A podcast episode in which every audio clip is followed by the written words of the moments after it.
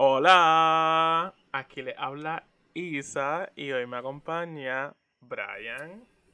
Huepa. Nada, hoy nos encontramos súper bien. Ya tuvimos esta conversación fuera, fuera de, de micrófono. Y nada, hoy vamos a tener un episodio especial. Le podemos decir así, un episodio especial de una sección que nosotros tenemos. Eh, hace tiempo que nos sacamos uno. So, volvimos con nuestra sección de Cinematic Queer. Y les voy a dejar a Brian para que les diga el tema. Pues bueno, este es nuestro tercer episodio de Cinematic Queer. Ya. Y en esta ocasión, pues yo diría que es una dinámica bien diferente porque en los otros episodios han habido más integrantes, han habido invitades. Y ha sido una dinámica un poco distinta a la que vamos a tener hoy. Pero en esta ocasión vamos a reflexionar sobre la representación queer en la televisión. Exacto. Y sí, exacto, vamos a estar, creo que es un tema bastante amplio, eh, pero vamos a estar como que hablando súper normal. Pienso que, que estemos más que yo y Brian, pues va a ser una conversación como que más directa, porque ya tenemos como que nuestra propia agenda individual cada uno, o cada uno tiene su show favorito, su serie favorita. Bueno, yo no sé tú, pero yo no vengo con agenda. Eso tiene que quedar claro. Yo siento que tú siempre tienes agenda. Pero, este, hay series que yo no he visto, hay series que Brian no ha visto. So, esto siempre va a ser pues de nuestros puntos de vista, de las series que nosotros hemos visto. Sabemos que hay un montón de series, hay un montón de representación queer, pero nosotros no tenemos el poder de poderlas verlas todas. Inclusive series que son súper clásicos, como ah, la que tú dijiste, este, la de los vampiros, esta. Podemos mencionar True Blood, que pues Esa, es, esa una, misma. es una serie con no personajes queer y que yo consideraría que es un clásico. Lo mismo con Will y Grace, que es una serie de comedia de principios de los años 2000 y también es un clásico. Y la de Queer as Folk tampoco yo la he visto, so, yo soy el peor. Pero, Esa sí es un clásico. pero para ese tiempo pues yo veía muñequito. Este, vamos entonces como que hablar de la representación queer en la televisión. Este, ¿cómo quieres empezar, Brian? Pues mira, yo creo que un buen punto de partida, yo tengo que traer este ejemplo.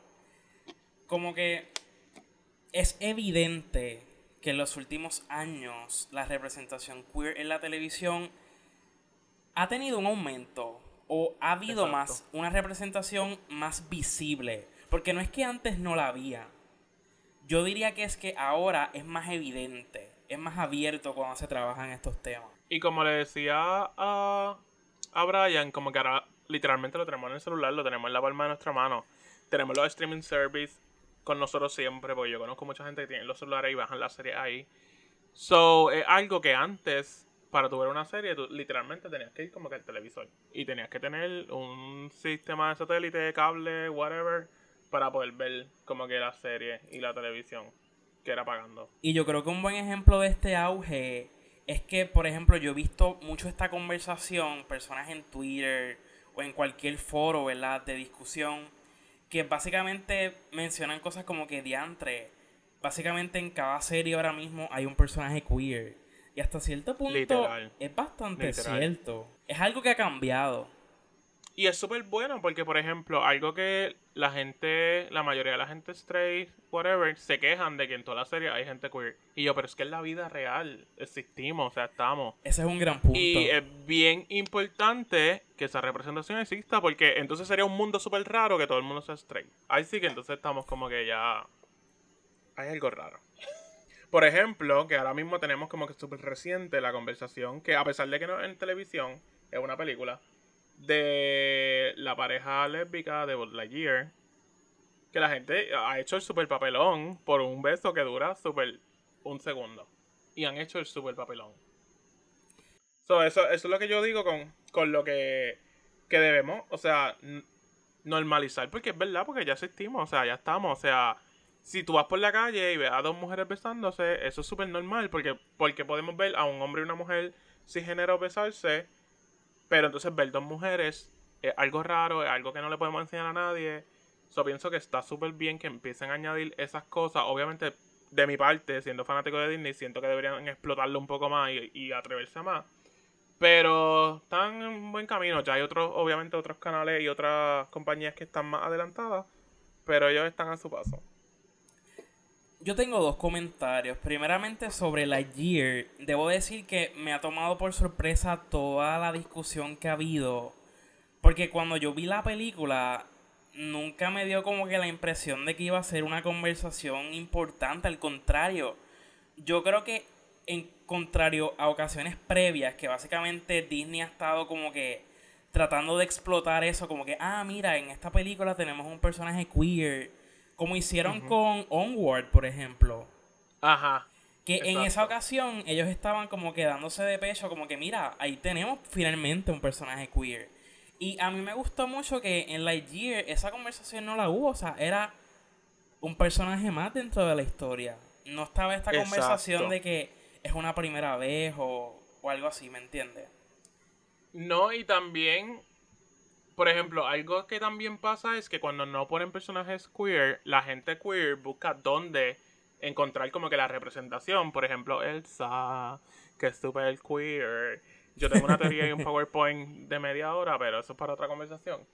Pero no me quiero desviar del tema. siento que estamos hablando ya de Disney entonces, sobre el segundo punto que iba a mencionar, hablamos ahora mismo de que ha habido un aumento en la representación queer en la televisión, en el cine y en los medios en general. Y uno se preguntaría, lógicamente, qué ha cambiado. Porque, pues, personas queer han existido todo el tiempo. ¿Me entiendes?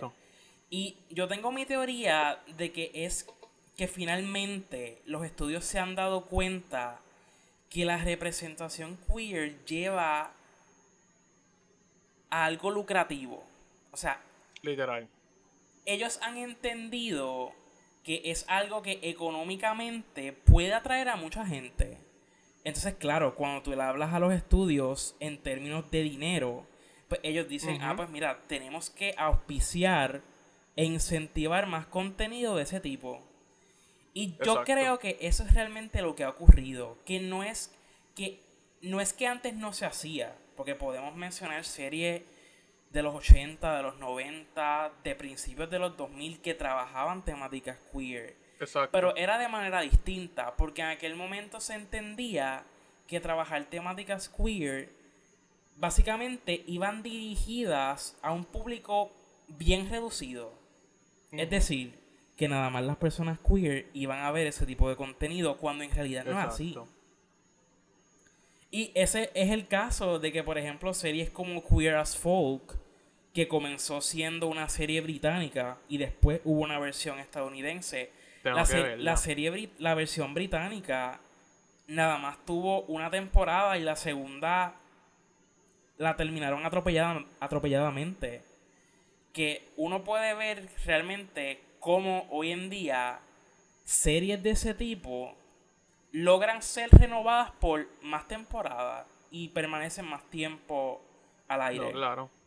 No, y yo pienso que ahora podemos traer como que nuestro primer ejemplo que literalmente rompió récord en Netflix y es Heartstopper. Estamos aquí por Jorge. Esto es para Jorge. El fanático número uno de Heartstopper. De entusiasta, ajá. Este, que rompió, o sea, rompió un montón de récords. Ahora mismo no los tengo en la mano, pero. Es para que tú veas que lo ven. O sea, la gente lo ve porque toda la gente que lo, vi, que lo vio, yo te voy a decir a ti que hay parte que no es queer. O sea, hay gente que quiere disfrutar otro contenido y no importan lo que les guste, lo quieren ver, ya. Exacto. Y yo creo que la mejor manera de describir Heartstopper es que es una serie cute es una serie que tú puedes ver a cualquier edad y aún si no te fascina. Porque a mí personalmente yo no puedo decir que es una gran serie, pero es entretenida, es una de esas series que tú ves y no es, chulita, Es chulita. esa es la palabra, es chulita. Es bien chula. Exacto. Y pienso que como trabajaron los, los episodios y los mismos como le añadían estos, estos dibujitos le dio otra vida, o sea, entonces le dio otro toque le, y es algo que llama la atención porque desde el trailer creo que lo vimos y lo añaden a la serie y, o sea, hace que se vea, hace que se vea, eh, ¿cómo puedo decirle esto? Que sea divertida al verla, como que tú te diviertes, como que estás pasando un buen rato.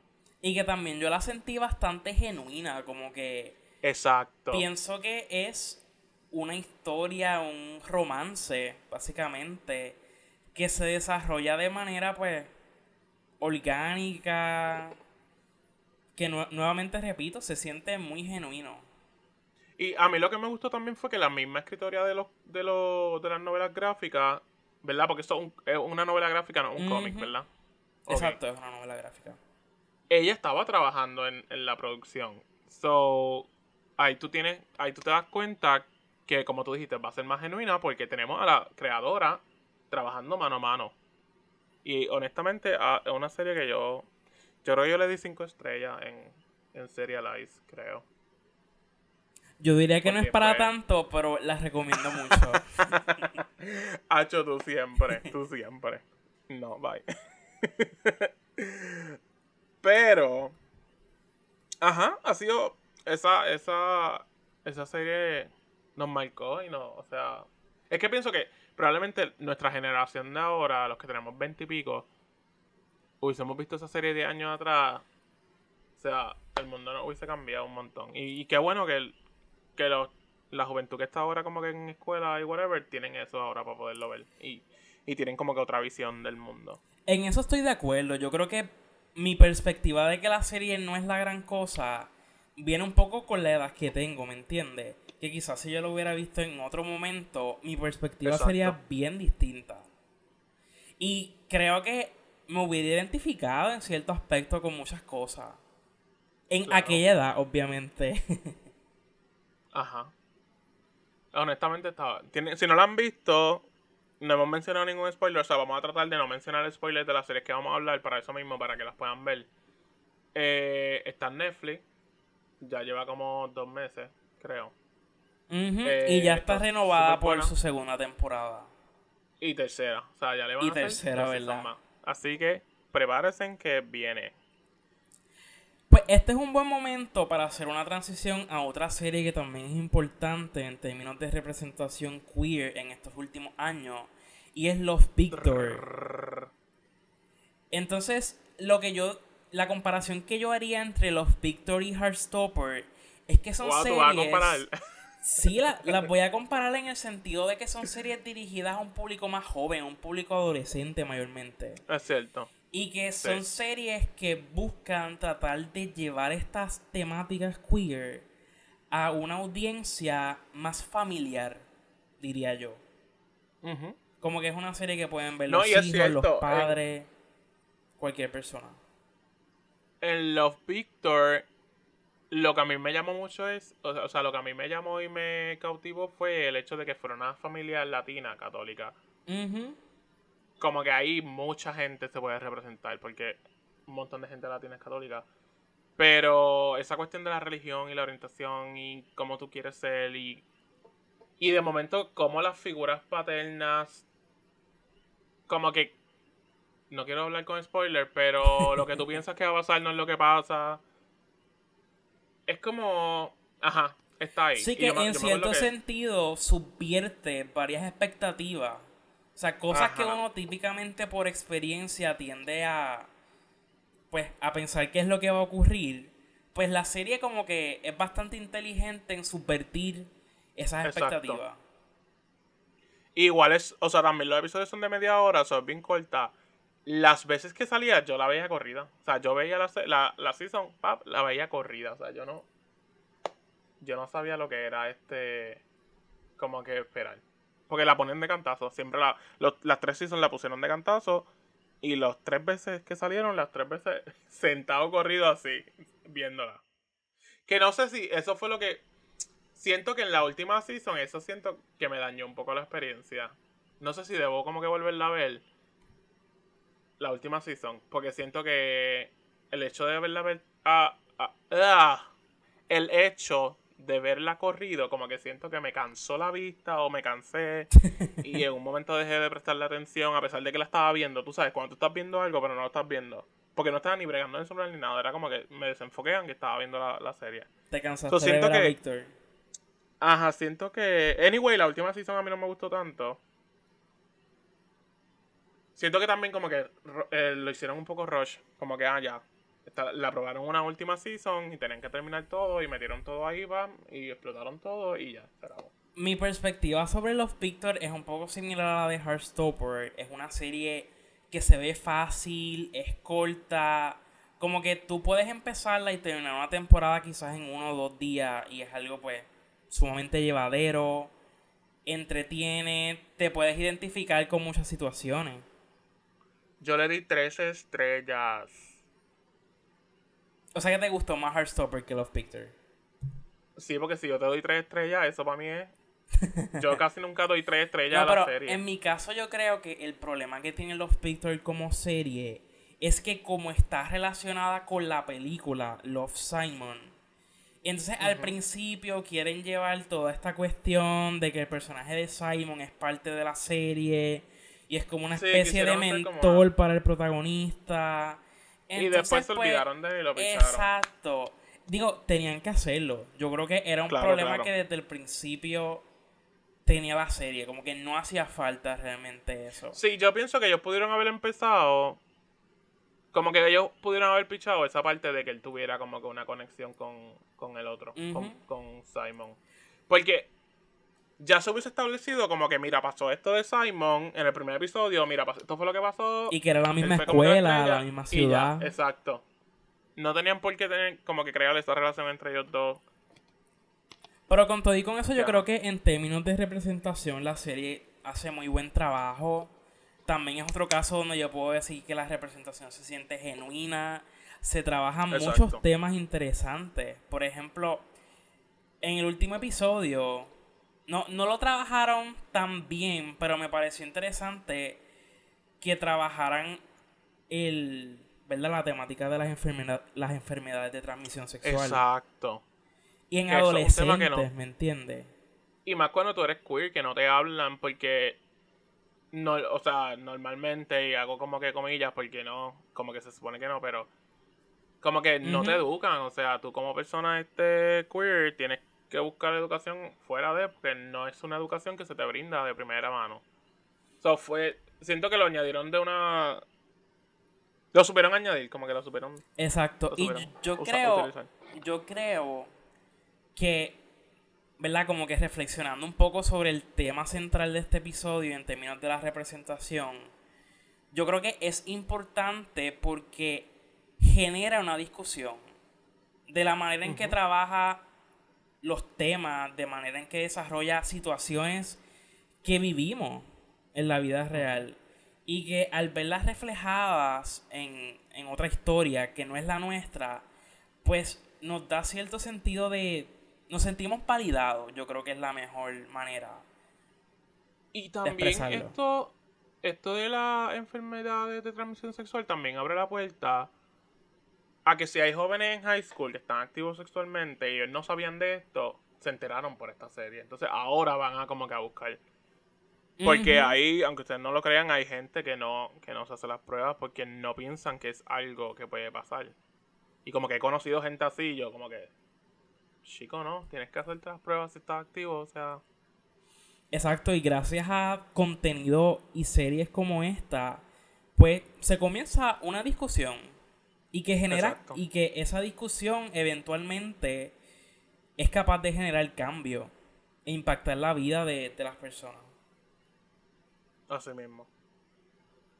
Bueno, pues ya hablamos de las series que son para niños, porque es que sí, son para niños y adolescentes, como mucho. Exacto, son para Jorge, ¿verdad? Entonces, ahora podemos hablar de una serie que para mí ha sido de lo mejor que ha habido en términos de representación queer en los últimos años y se llama Pose. Yo tengo que decirlo, antes, antes de que mencione algo, tengo que decir que es bien extraño hablar bien de una serie producida por Ryan Murphy. Pero aquí estamos. Pose es un ejemplo de que Ay, a mí- cuando él se lo se propone, hace series buenas. Cuando se lo propone. había olvidado eso. Que te miden 100. Pero es que. Es que Pose. Eso cambia vida. Pose. eh, yo pienso que no debió acabarse nunca. Esto podía ser infinito. este. Pero después la iban a dañar. iban a- No, esa, a dañar. yo creo que la mejor decisión con Pose fue dejarla con tres temporadas. Como que para mí, mi experiencia con esa serie es que la primera temporada fue como una revelación. Yo como que la primera temporada yo no le cambiaría nada. Yo estaba bien orgulloso de lo que había hecho Ryan Murphy como productor. Como que yo dije, wow, o sea, él finalmente Ajá. le pone el nombre a algo bien hecho.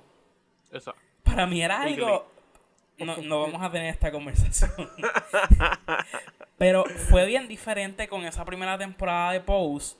Con la segunda creo que fue buena, pero ya se veía que si la alargaban mucho se iba a bañar. Y finalmente con la tercera, pues lograron cerrar efectivamente la serie. A mí lo que de momento, como que la única. Lo único que yo hubiese quitado era lo, el brinco de tantos años entre cada season. Porque yo no sentía tanta diferencia física de, los- de los actores. Y de momento que yo decía, como que "Mm, yo no hubiese brincado tanto tiempo. Como que si iban a brincar, brincaron más que un año o algo así. So, eso fue lo único que a mí, como que me. No que me molestara, pero como si tuviera que cambiar algo sería eso. Pero esa serie, mil de mil. O sea, y, es que aquí es donde venimos. Ellas traen personajes, tra- ellas traen mujeres trans hacer personajes trans. Y eso es excelente. Le estás dando representación. Em, Jay se llevó el primer Emmy por la tercera season.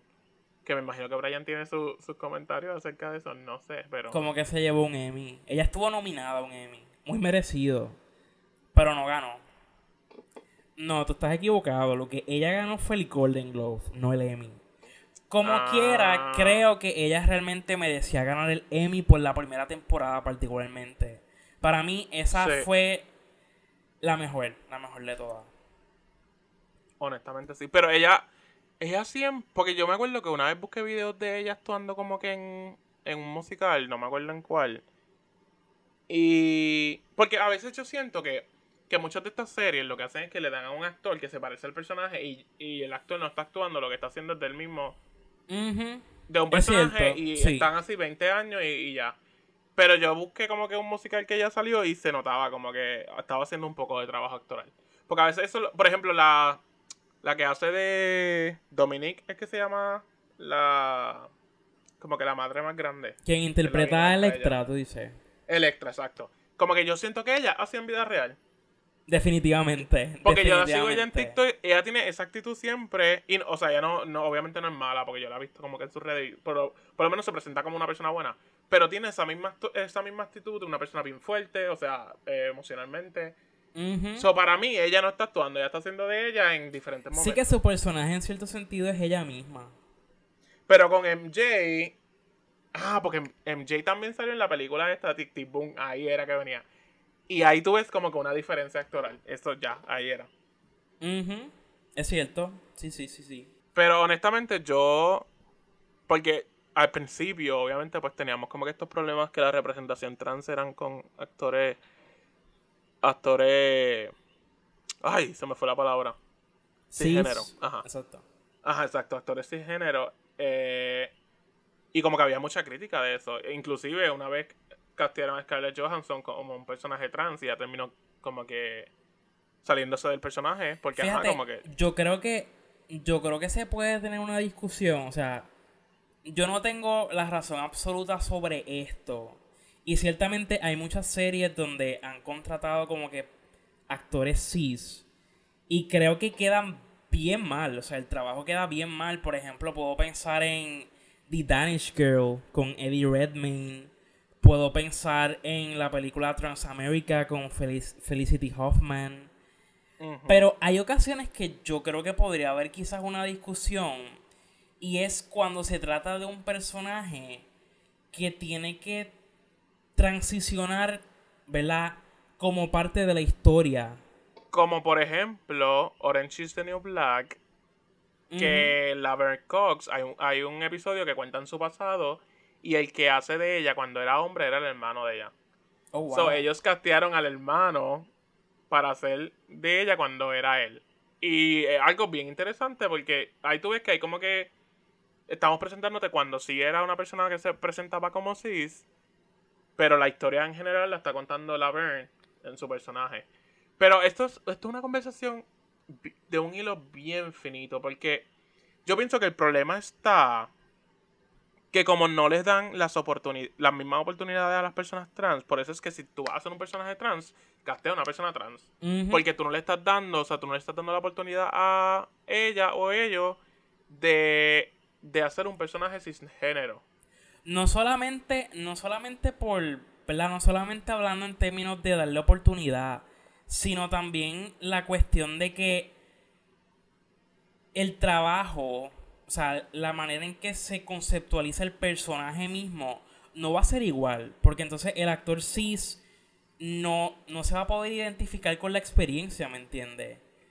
Va a estar como que tratando de reflejar algo que no entiende realmente. Aquí van a venir un montón de personas que son actores y actrices a decirte, ah, pero que somos actores, podemos hacer cualquier cosa. Pero es que no es lo mismo, o sea, normalmente cuando tú estás haciendo de, de actores, de personajes cisgénero, pues tú estás bien cerca, porque si tú eres una persona que te, que te considera hombre, pues estás actuando de personas que también son hombres en otros momentos históricos, con otros papelones, whatever. Pero entonces si te meten en un personaje trans, ya hay otra cosa, otra, otra experiencia y... Ajá, o sea, yo siempre pienso que si el personaje es trans, casté en personas trans. Ya. Bueno, retomando la conversación sobre Pose, yo creo que podemos decir que es una excelente serie y que la deben ver nada más por las escenas del ballroom. Eso es lo único No, que hay que tiene, decir. tiene, tiene, tiene buen drama, en verdad. Y, No, lo tiene, pero esas son las escenas. Punto. y pienso que también saben traer respetuosamente los momentos que pasaron en los 90 y 80 la comunidad queer. So, pienso que que subieron trabajar. Sí, con el Y- AIDS, con... Exacto. Exacto. Pero ajá, podemos pasar entonces a la a la siguiente. Que ya aquí vamos a hablar entonces como que de unas series que son limitadas. Las Que fueron un season. Ajá, fueron un season. Toma, todo terminó como que todo pasó en maybe 8 episodios, 10 episodios. Y ya. Y a veces ¿Quiero eso es mejor. O sea, en términos de que No. hay una exacto. historia bien concisa y se cuenta Exacto. bien de principio a fin. Porque, por ejemplo, vamos a empezar con Veneno. Aquí te estamos contando la historia de Veneno. pap, Y yo pienso que ya, como que el, el- de la forma que ellos des- decidieron contarte la historia, fue perfecta. O sea, porque iban y venían, iban y venían, pero al final todo concluyó súper bien. Creo que deberíamos dar un contexto, ¿verdad? Porque, pues, Heartstopper yo siento que la gente la ha escuchado, los Picture también, Post también. Pero Veneno quizás puede ser un poco menos conocido, así que yo creo que es un buen momento quizás para dar Para darle promoción. esa, no solamente promoción, sino que, que la gente sepa de qué trata la Veneno. Exacto. Entonces, Veneno es una miniserie española que trata precisamente sobre Cristina Ortiz Rodríguez, mejor conocida La como Veneno. La Veneno, exacto.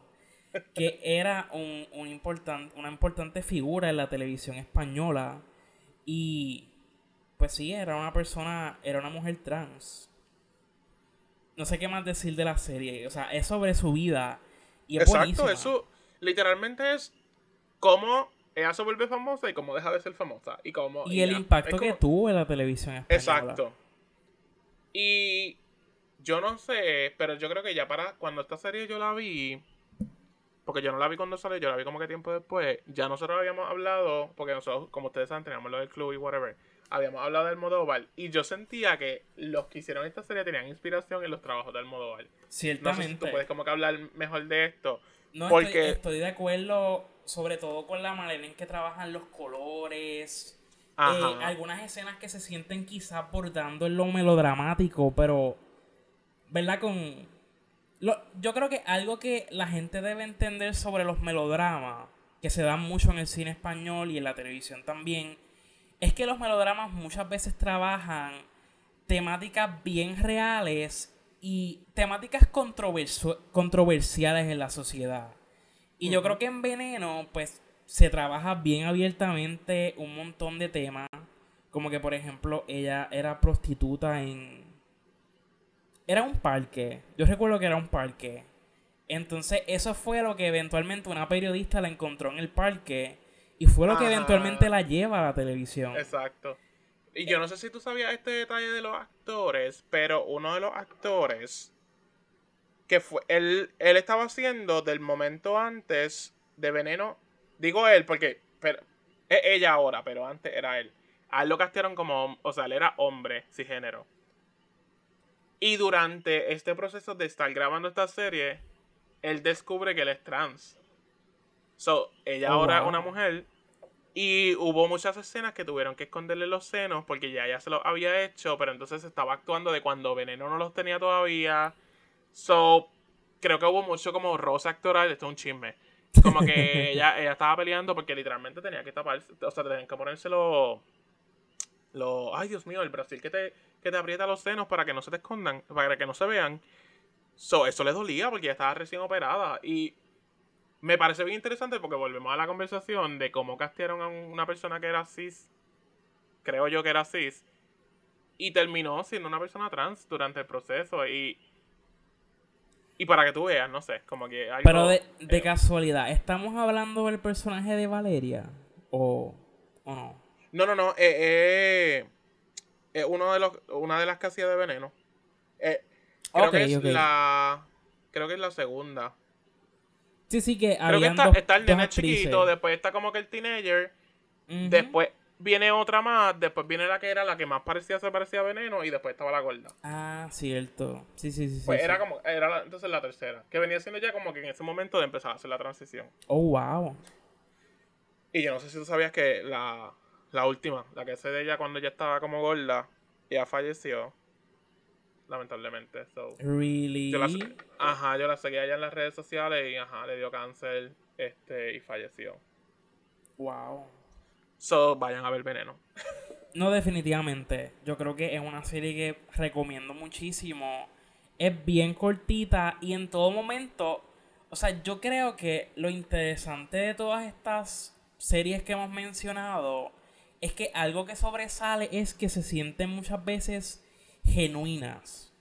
Y creo que eso es lo que las ha diferenciado de otras series en otros contextos, ¿verdad? O sea, series quizás a principios de los 2000 que no se sentía ese factor tan genuino. Se sentía como que, pues, habían personajes queer por haberlo. Y quizás sin entender realmente como que... Exacto. Las experiencias particulares. No, en verdad yo siento que, que la deben ver. La deben ver van a llorar un montón, se van a reír. Van a, tener toda la experiencia. Exacto, es una serie que va desde lo más trágico hasta lo más gracioso. Y está en HBO Max, así que. Exacto. Yo la voy a ver de nuevo porque yo no la he logueado en, en Serialize y. para loguearla y darle estrella. Pero entonces. Lo interesante es que las series que traemos limitadas son de otros países. O sea, no son. Cuando digo otros países, es que me refiero a que no son de acá como que de Estados Unidos. Eh, porque, por ejemplo, pues Veneno es española. Es que la verdad, es que la verdad es que en la televisión estadounidense se alargan demasiado las series. O sea, si, si siguen saliendo seasons de Grey's Anatomy, yo creo que van a tener que empezar a convalidarle a, a las audiencias un bachillerato en ciencias naturales cuando termine la serie también, porque porque como dato curioso, que el Pompeo, que es la actriz de Grey Anatomy, ella dijo que ella se quedaba en Grey Anatomy porque era como tener un full time y no tenía que estar como que buscando trabajo. Pues tú sabes que los actores pues tienen que estar mucho audicionando, audicionando, audicionando. Y si tú te fijas, lo que tiene el Pompeo son como que las primeras películas que hizo. Esa, serie, esa gente va a llegar al retiro. Grey Anatomy, claro que sí. El punto, es, el punto es que la televisión estadounidense no se sabe contar una historia con pocos episodios y que se sienta es que ellos quieren ajá ellos quieren seguir sacando chavos porque de momento tú piensas que la serie terminó como que estas series americanas eh, estadounidenses tienden a terminar En el primer season, como que pa, ya se acabó. Como que, Exacto. que se podía acabar ahí. Ahora, como está este chicle de este que todo el mundo quiere, de que sigan alargando la serie, ahora es que se están empezando a ver que se acaban como con finales abiertos para que entonces tengan que renovarla. Pero entonces es un papelón porque a veces tienen un final abierto y no la, y no la renuevan. Y uno se queda como que, en serio. Pero, ajá, volviendo a... Vámonos para Londres. Y vamos a hablar de...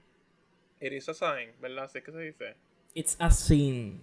Así, mira, ya sign. Básicamente es un pecado. Sería la traducción en español. La serie yo la vi, yo creo que yo la vi cuando salió, como que rápido que salió la vi, porque era queer, ¿tá? Pero es bien interesante porque por lo menos nosotros que estamos como que en este lado del mundo de acá, para mí fue como educativa. Como que fue otro punto de vista. O sea, la, la serie trata de este grupo de jóvenes, creo que es el 80-90, con lo de las enfermedades de transmisión sexual en Londres. So, estamos viendo como que otro lado del mundo, otra experiencia y cómo todo se, cómo todo ocurre, como que cómo todo pasa en este, en este- con este grupo de amigos, porque son un grupo de amigos.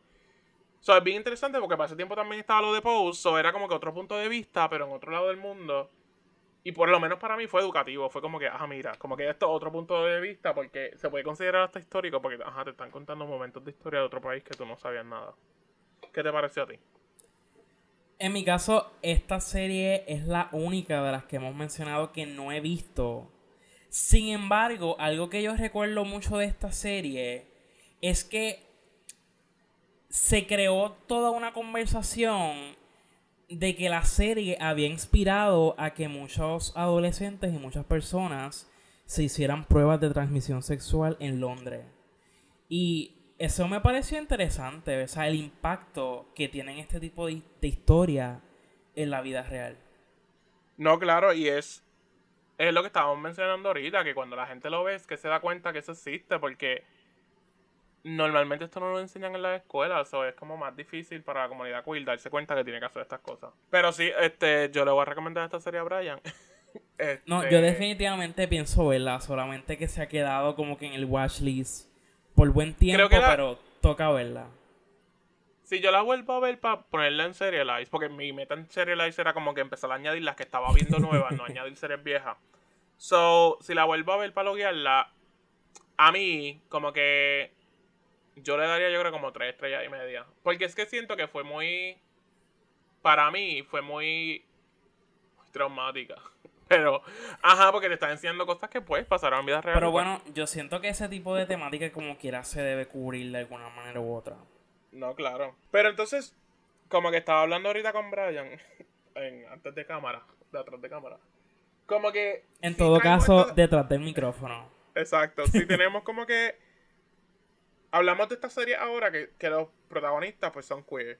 Pero en lo que va de los años, como que ha habido un montón de representación queer en otras series que no necesariamente los personajes principales son queer, pero sí como que los personajes que están como que, ajá, los sidekicks y las personas que están alrededor, pues tienen, hay personajes queer. Sí que básicamente los personajes secundarios son los que tienen ciertas tramas relacionadas con Ajá. la Y experiencia. hay otras, por ejemplo, que, que, que son series viejas que yo no he visto y Brian vio, pues las va a mencionar porque ajá, yo no las he visto. Pero hay un montón, o sea, nosotros estábamos haciendo la lista y siguen apareciendo series, hay un montón en internet que nosotros no hemos visto. Que de momento tú piensas, porque, o sea, yo voy a hablar desde mi punto de vista, yo pienso que no hay tanta representación, pero de momento ves que series viejas, porque yo no sabía, tienen representación queer. Entonces, por eso yo y Brian te estábamos teniendo una conversación porque yo quería traer la nueva ola de la representación queer a, a la televisión, pero Brian me decía que no porque siempre ha existido. Y es verdad, siempre ha existido. Lo que pasa es que yo no, yo no, yo no tenía el acceso a verlo. O sea, yo no, yo no sabía de eso porque no, no lo pude ver, lamentablemente. Ahora, obviamente, como está todos los servicios de streaming, que tú lo tienes más, más accesible que lo que era el cable y, y el DirecTV, whatever. Pues obviamente, pues, por eso para mí maybe era como que una nueva ola, por ese. Por esa parte. Es que exacto, la razón por la cual yo me opongo a ese término de que hay una nueva ola de representación queer en la televisión y en el cine también. O sea, ciertamente ha habido un auge, porque hay un auge actualmente. Sin embargo, yo creo que siempre ha habido representación queer en estos medios. Y ha evolucionado según la conversación que ha habido, o sea, como sociedad, la- el contexto y la conversación social que ha habido, según ha ido evolucionando, también ha evolucionado el contenido y lo que se muestra con estas historias. Y eso es bien interesante, pero yo creo que si fuéramos a hablar como que de una ola como tal, yo diría que podemos, podemos mencionar, ¿verdad? Que quizás a finales de los 90, principios de los 2000, habían series como Queer as Folk, que es bien conocida. También está The L Word. Y también está la serie de comedia Will y Grace. Todas estas series, pues, tuvieron montones de seasons. Este, trabajaban abiertamente temáticas queer. O sea, era como que parte. No solamente que se trabajaban con personajes secundarios, sino como protagonistas también. O sea, Exacto. eran series cuya temática era queer. Pero yo no las vi. Pero prometo que en algún momento de mi vida las veré. Obviamente, pues tenemos otras series que a lo largo de los años, pues han añadido, como que han. Por ejemplo, una. Una serie que no voy a hablar mucho, pero sí tuvo mucho impacto, porque no voy a hablar mucho porque algo viene por ahí. Eh, Es la gran serie Glee. Como Ay, tenemos el personaje de Santana y Kurt, que fueron como pilares de la representación queer hace como 10 años atrás. So, honestamente, como que esa serie tuvo también un impacto en, en, lo, en esa generación, en mi generación, que estábamos en high school viendo Glee. Eh, pero ajá, no quiero hablar mucho de eso porque lo voy a hablar, spoiler en otro episodio. Pero, este, otro ejemplo, que fue una serie que no es la protagonista, pero es la hija de la protagonista, es One Day at a Time. One Day, ¿verdad? One Day at a Time. Exacto. Que empezó en Netflix y después se cambió porque Netflix la canceló como siempre hace con las series, pero otra la Esa- salvaron. Esa es una serie interesante porque es una comedia que cuyos protagonistas son De latinos. familia latina. Exacto, de familia Ajá. latina. Y, ¿verdad? Uno cuando la empieza a ver, uno no espera que uno de los personajes va a ser queer o que va a ser una temática dentro de la historia. Pero es el caso. Y creo que hicieron Exacto. buen trabajo con eso. Y es otro ejemplo, fíjate, algo que yo me he dado cuenta de muchas series de comedia es que trabajan no solamente en el aspecto de las temáticas queer, sino que trabajan temas sociales que son serios, que, ¿verdad? que son temas que claramente no son graciosos, pero los trabajan de una manera interesante, más bien como tratando de decirle a la audiencia como que mira, esto está pasando, quizás nos Es podemos re- quizás nos podemos reír ahora mismo de esto, Pero algo serio. pero es algo serio y lo estamos poniendo aquí como que para que te enteres que existe. Por ejemplo, uno de los momentos que como que más memorable de esta serie es esto es kind of spoiler, pero la serie ya es viejita, gente, en que haberla visto. Eh, la hija de la protagonista, pues, está como que en esto de que ya no quiere utilizar un traje clásico para el quinceañero, ya lo que quiere usar es un, Ujú. un gabán tuxedo. So, obviamente, pues aquí viene como que el drama de los papás, de que como su hija no va a usar un traje, que el papá no la quiere entregar. Y entonces aquí vemos como que otro punto, porque que normalmente siempre nos, nos representan como que esta relación del papá y el hijo gay, y entonces aquí lo vemos desde otro punto, porque es el papá y la hija lesbiana o, o bisexual, porque no me acuerdo si era full Ujú. lesbiana. Eh, pero ajá, es como cómo cambian de nuevo, cómo cambian lo que, lo que siempre vemos, lo, pa, te lo presentan de otra forma. Y, y honestamente, como que esa, esa, esa, esa, ese, como que ese momento, ese episodio estuvo bien bueno. Sí, definitivamente esa serie es un gran ejemplo. Y yo voy a mencionar también, ya que hablamos de series de comedia, dos series de comedia que han salido en estos últimos años. Primeramente, Schitt's Creek, que es un clásico. O sea, si tú no has usado un GIF de esa serie en pleno 2002, pues tú sencillamente no texteas. Ya. Yo lo, yo voy a decir otro secreto, yo lo utilizo los GIFs, pero yo no he visto la serie. Y eso es peor Pero, o sea, que- todavía. Que mi amiga me dijo, ay, tú- una vez me dijo, ¿tú te pareces a este tipo? Como tú haces y de esto. Y yo, ay, yo no he visto esa serie. So, vi como tres episodios y yo dije, maldita. Pero bueno, esa serie es excelente. Eh, sí, hay un personaje que es queer. Y si no me equivoco, no recuerdo si se identifica como pansexual como tal. Porque la temática era, pues bueno, en, un cierto punto de la serie, pues él tiene una relación con otro hombre. Pero siempre como que la serie deja ese, ¿verdad? Como que ese espacio abierto a que es una persona pansexual y puede tener pues una relación con, con quien sea, realmente. Con lo que sea. pero, ajá, a mí me gusta. Mira, algo que. Esta serie yo creo que no mucha gente la ha visto. Pero, por ejemplo, yo soy fanático de la serie Charm, la vieja. Y cuando hicieron el remake, hubo esta como que esta revolución con, la, con el caso original. De que diciendo de que. Porque como que la serie nueva se vendió con que era bien bien feminista, representación. Y la serie vieja es feminista, claramente, porque tiene cosas que, otras series no habían hecho en la televisión. Pero esta serie trajo. Trajo primero una hermana que era lesbiana. Y después en la última season, cuando otro papelón pasó, trajeron otra, otra de los personajes principales que también era queer. So, es interesante ver cómo vuelven a hacer estos remakes. Y, y dicen como que, mira, ¿cómo van a haber tres hermanas y una no es lesbiana? O sea, hablando claro. Hay ah, o sea, y, de la forma que lo hicieron, lo han hecho súper bien. Por, por, lo menos las tres seasons que he visto, lo han hecho súper bien. Ahora empecé la, la cuarta, que fue que la pusieron en Netflix. Eso después les contaré, pero ajá. Charm, la nueva, la pueden ver en Netflix.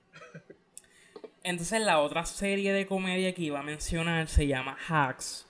Es una serie que está en HBO Max. Y es interesante, o sea, yo creo que ya a estas alturas es como un cliché que pues la industria del entretenimiento está repleta de personas queer. Eso es bien cliché. Pero es bien interesante cómo Hacks trabaja, sobre todo porque hay dos personajes. Eh, el personaje de Ava es.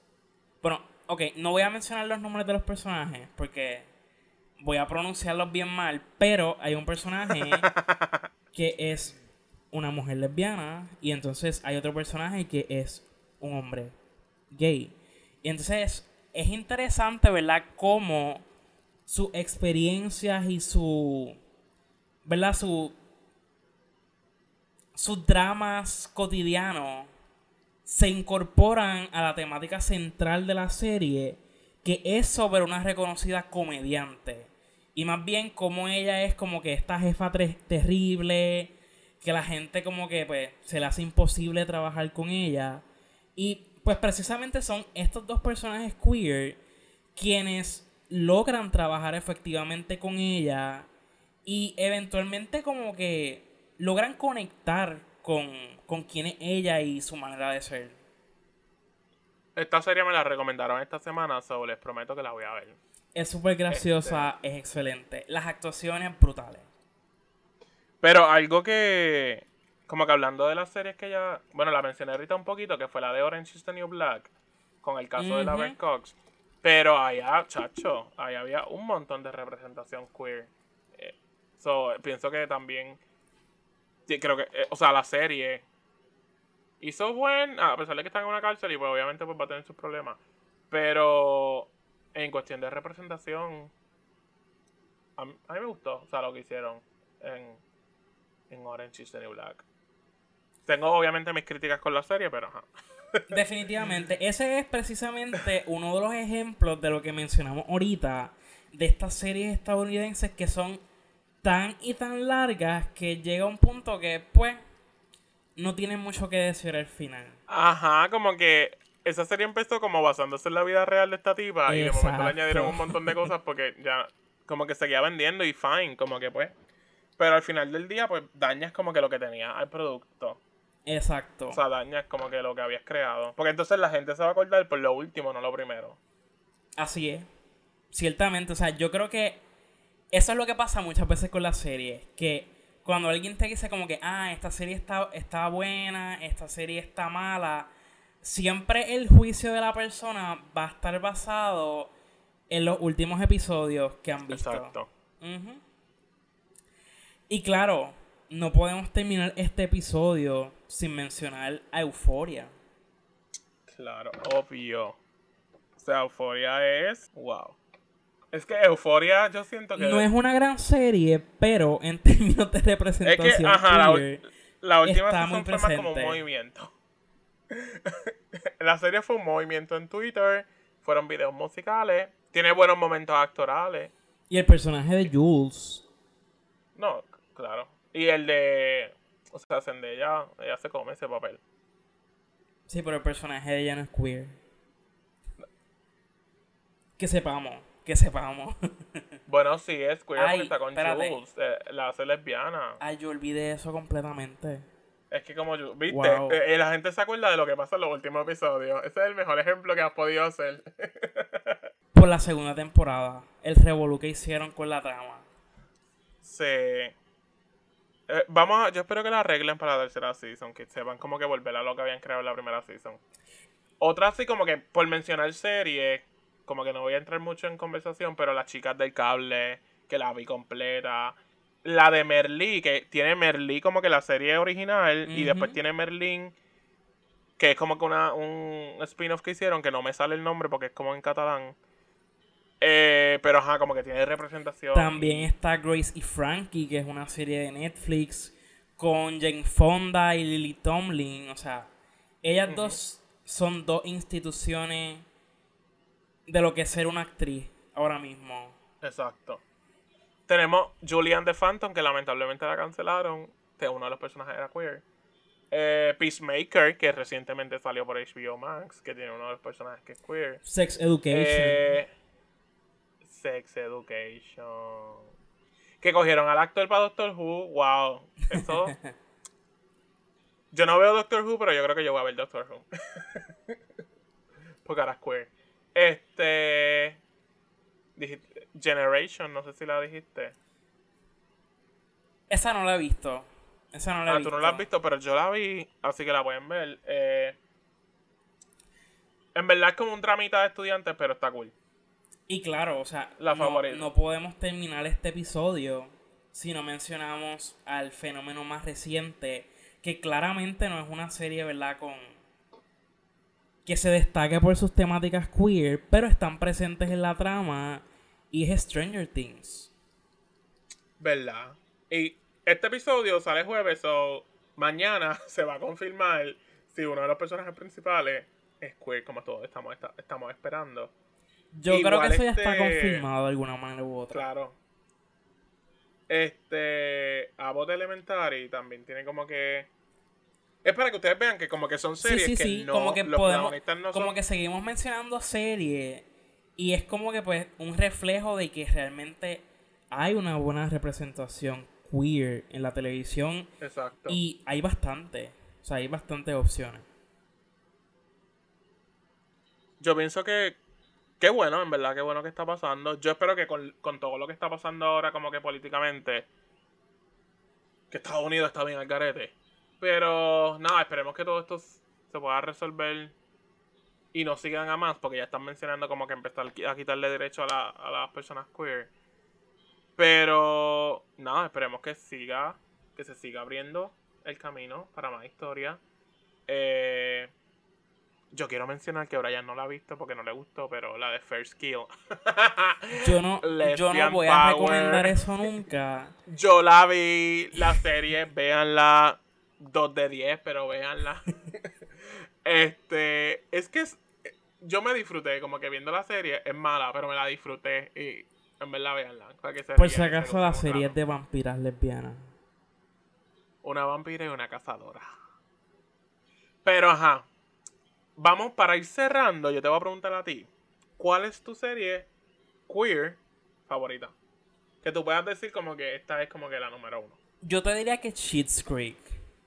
Porque es que creo que trabaja, o sea, lo, lo, que, lo importante de Cheats Creek es que principalmente la temática queer está en el personaje de David Rose, que está interpretado por Dan Levy. Y para mí su historia dentro de la serie es como algo tan genuino, porque al principio la serie trabaja con muchos estereotipos de lo que es ser una persona queer. ¿Verdad? Estereotipos como que típicos de que pues él esta persona adinerada, que le importa mucho pues su manera de vestir, la que, que se sienta fashion, como que es una persona que refleja muchos estereotipos.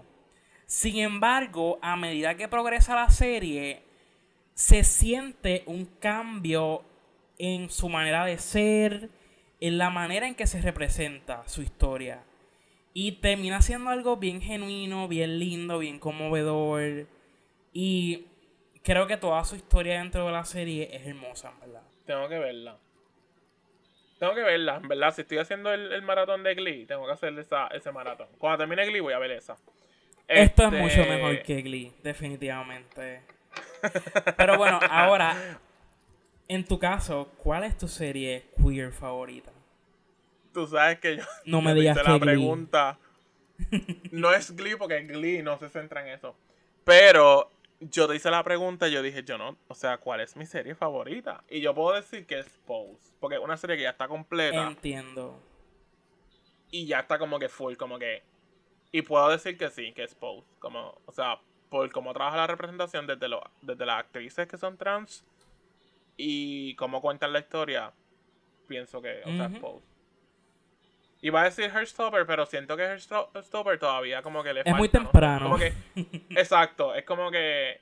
No, como que me toca, me toca una, algo en el corazón, pero Pose es completamente.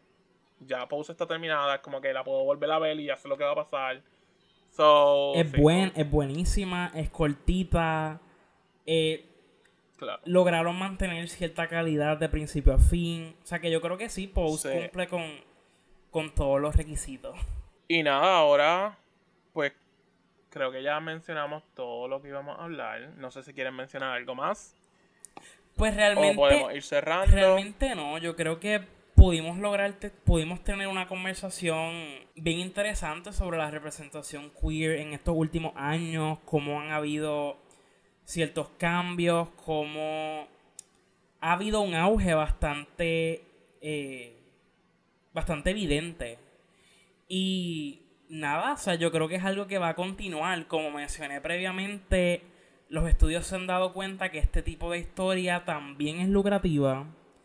Y como eso es lo que a ellos les importa, pues van a seguir habiendo más historias así, lo cual es muy bueno. No, claro, y ahora también, qué bueno que va a haber como que esta explosión en las películas animadas. Siento que ahora es que va a haber no tan solo en las películas, sino también en las series animadas, que no hablamos de eso, pero ya eso como que puede haber otro episodio de series animadas queer. Que yo creo que también eso es parte del cambio, que siento que antes, hace unos años atrás, este tipo de producciones iban dirigidas a adultos.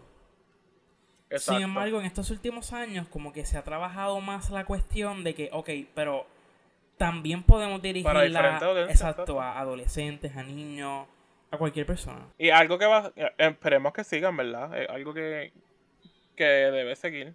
Si quieres, Brian, dil tus redes sociales para que te sigan. Bueno, en mi caso, mi Twitter es Brian de Jesús 07 y me pueden seguir también en Letterbox como Brian de Jesús. Yo digo esto en todos los episodios y siempre se me olvida, yo no me sé mi username.